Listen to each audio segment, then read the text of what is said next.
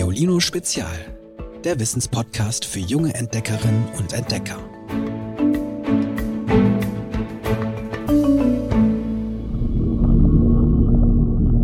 Ahoi zusammen. Ich hoffe, euch geht's allen gut. Ich kann euch heute eines versprechen. Heute wird es riesig. Denn in dieser Folge unserer Ozeanserie dreht sich alles um Wale. Stellt euch vor, mehr als 90 unterschiedliche Arten schwimmen durch die Meere unseres Planeten.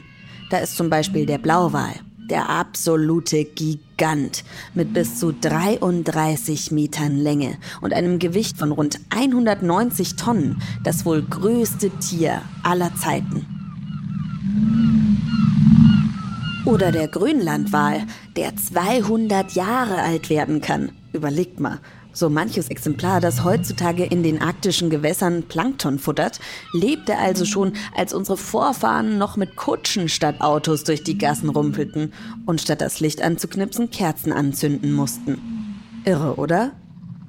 Lange Zeit dachten die Menschen übrigens, Wale stammen von Seeungeheuern ab. Daher auch der wissenschaftliche Name der Ordnung, Cetacea, nach dem lateinischen Wort Cetus, was Meeresungeheuer bedeutet. Tatsächlich aber gehören Wale zur Klasse der Säugetiere, wie Kuh, Katze und Koala.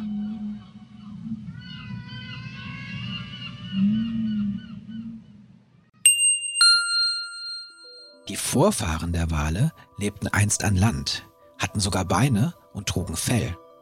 Vor rund 50 Millionen Jahren begannen sie, das Wasser für sich zu erobern. Ob kalt oder warm, flach oder tief, in allen Weltmeeren wurden die Tiere in den folgenden Jahrmillionen heimisch und passten sich in Körperform und Verhalten immer besser ihrem neuen Lebensraum an. Die Augen etwa rutschten an die Seiten des Kopfes, sodass der Wal einen größeren Bereich im Blick hat. Aus den Nasenlöchern entwickelten sich Blaslöcher an der Kopfoberseite. Kopf und Körper wurden stromlinienförmig. Die Hinterbeine bildeten sich zurück. Stattdessen erwuchs den Walen eine starke Schwanzflosse, die beim Tauchen für den nötigen Antrieb sorgt. Die Finne hilft den Walen beim Balancehalten im Wasser. Die seitlichen Flipper wiederum sind zum Steuern da. Das Fell wurde durch eine dicke Speckschicht, den Blubber, ersetzt, der den Walen als Kälteschutz und Nahrungsspeicher dient. Die meisten Walarten erlegen ihre Beute übrigens dank ihrer spitzen Zähne. Sie werden Zahnwale genannt.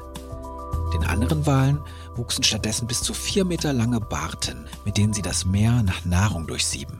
Forscherinnen und Forscher sagen Bartenwale zu ihnen.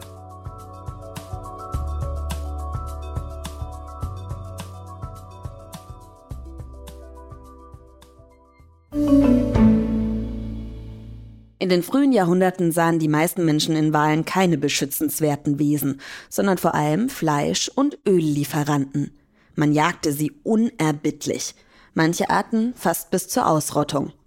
Erst in den 1970er Jahren begann das Umdenken. Heutzutage bewundern wir die Meeressäuger, weil sie so groß, so schlau, so sanft, so sozial und bei aller Forschung auch oft noch geheimnisvoll sind. Die meiste Zeit verbringen sie schließlich in den blickdichten Tiefen der Meere, in die nur selten ein Mensch vordringt. Lange Zeit haben Wissenschaftlerinnen und Wissenschaftler auch gerätselt, warum manche Walarten eigentlich singen. Die bis zu 18 Meter langen Buckelwale sind die Meistersänger der Ozeane. Sie können quietschen, gurren, pfeifen und brummen. Tatsächlich umfasst ihr Repertoire über 600 verschiedene Geräusche.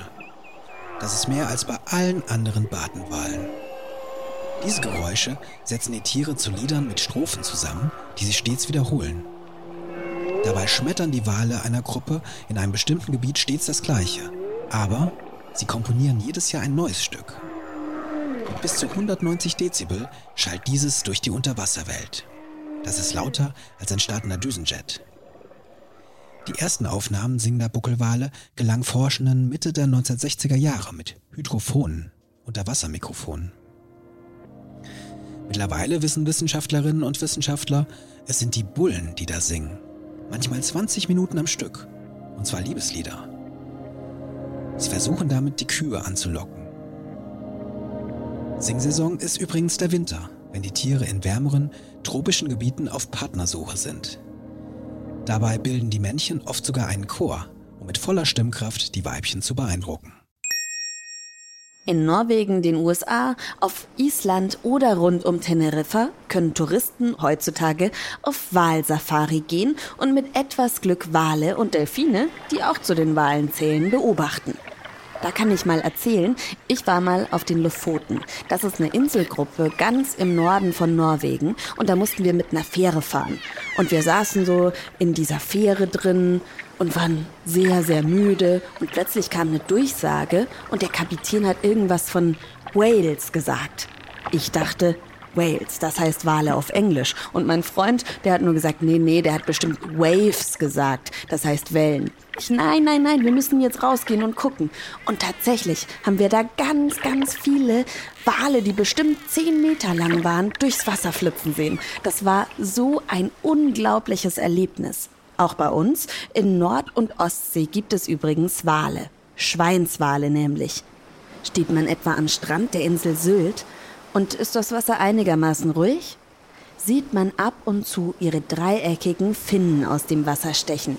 Zugegeben, diese Wale gehören eher zu den Zwergen unter den Walen und wiegen gerade mal so viel wie ein erwachsener Mensch. Aber das macht sie nicht weniger spannend. Sie produzieren zum Beispiel Klicklaute, die als Schallwellen ins Wasser abgegeben werden. Treffen diese Schallwellen auf ein Beutetier oder auf den Meeresgrund, wird ein Echo zurückgeworfen, das der Schweinswal wahrnimmt und im Gehirn verarbeitet. So können sich die Tiere orientieren, jagen oder mit Artgenossen verständigen. Apropos verständigen, auch ihr habt uns wieder tolle Nachrichten geschickt. Zum Glück Sprachnachrichten und keine Klicklaute. Hallo, mein Lieblingswal ist der Blauwal. Er ist der größte Wal der Welt. An den Walen fasziniert mich, dass es sie in so vielen verschiedenen Farben und Arten gibt. Wenn wir die Umwelt so zu sehr verschmutzen, wird es vielleicht einmal sein, dass Wale, Delfine oder Haie einmal ganz ausgestorben sind. Das wäre sehr tragisch. Ich habe in Filmen schon mal Delfine und Wale gesehen. Orca sind meine Lieblingswale. Orca-Wale fangen Beute in der Gruppe und überlegen sich ganz verrückte Sachen, wie sie es machen können. Zum Schluss möchte ich euch noch unbedingt die Belugas vorstellen. Die sind nämlich wirklich zum Kringeln. Die cleveren Weißwale können mit ihrer Schnauze nicht nur eine Schnute ziehen und die Lippen spitzen, sondern auch Luftringe ins Wasser pusten, indem sie einen Kussmund formen und dann Luft ausstoßen. Dazu pusten die Tiere zunächst Wasser aus dem Maul um eine Art Strömung zu erzeugen. Dann blasen sie Luft aus dem Loch in die Strömung hinein. Die Luft ringelt sich, steigt auf und der Beluga sieht aus, als hätte er sich gerade eben selbst einen Heiligenschein verpasst. Macht es ihnen nach. Und so geht's. Packt Badeklamotten und Taucherbrille ein und fahrt ins Schwimmbad. Auf dem Weg dorthin trainiert ihr schon mal das Luftanhalten. Sucht euch ein ruhiges Eckchen, in dem nur wenige Schwimmer, vor allem aber keine vom Beckenrand Springer sind. Dann taucht ihr ab ins tiefe Schwimmerbecken. Nur dort haben die Luftringe später genug Platz, um aufzusteigen. Legt euch sozusagen auf den Rücken und haltet die Nase zu. Rundet die Lippen, als wolltet ihr Oma einen Kuss verpassen. Schiebt anschließend die Zunge hindurch und umschließt sie ganz fest. Jetzt macht ihr dicke Backen und füllt den Mund mit einer extra großen Portion Luft. Stoßt diese dann ruckartig um die Zunge herum aus. In etwa so, als wolltet ihr ein kurzes Puh stöhnen. Kringelt sich die Luft nicht gleich beim ersten Mal, trainiert ihr einfach weiter. Aber vergesst nicht, ab und an mal aufzutauchen. Luft schnappen müssen die Belugas ja auch. Ich muss das noch kräftig üben. Erzählt mir unbedingt, ob es bei euch geklappt hat. Ich habe aber auch noch einen super Tipp für alle, die sich nicht nass machen wollen. Bastelt Origami-Wale und Delfine aus Papier. Die Anleitung findet ihr wie immer auf www.geolino.de. Da fehlt doch irgendwas. Genau, unser Witz der Woche. Was macht ein Pirat am Computer? Die Enter-Taste drücken. Ansonsten bleiben wir im Wasser. Nächste Woche erzählen wir euch nämlich, wie Forscherinnen und Forscher mit Hilfe von tausenden Bojen auf hoher See versuchen, den Meeren ihre Geheimnisse zu entlocken. Wart ihr eigentlich schon mal auf dem Meer unterwegs, in einem Boot oder auf einem Schiff? Dann erzählt mir davon und schickt eine Sprachnachricht an 0160 3519 068. Ich freue mich auf euch. Tschüss! Noch mehr Geolino für zu Hause? Schaut einfach unter geolino.de slash spezial.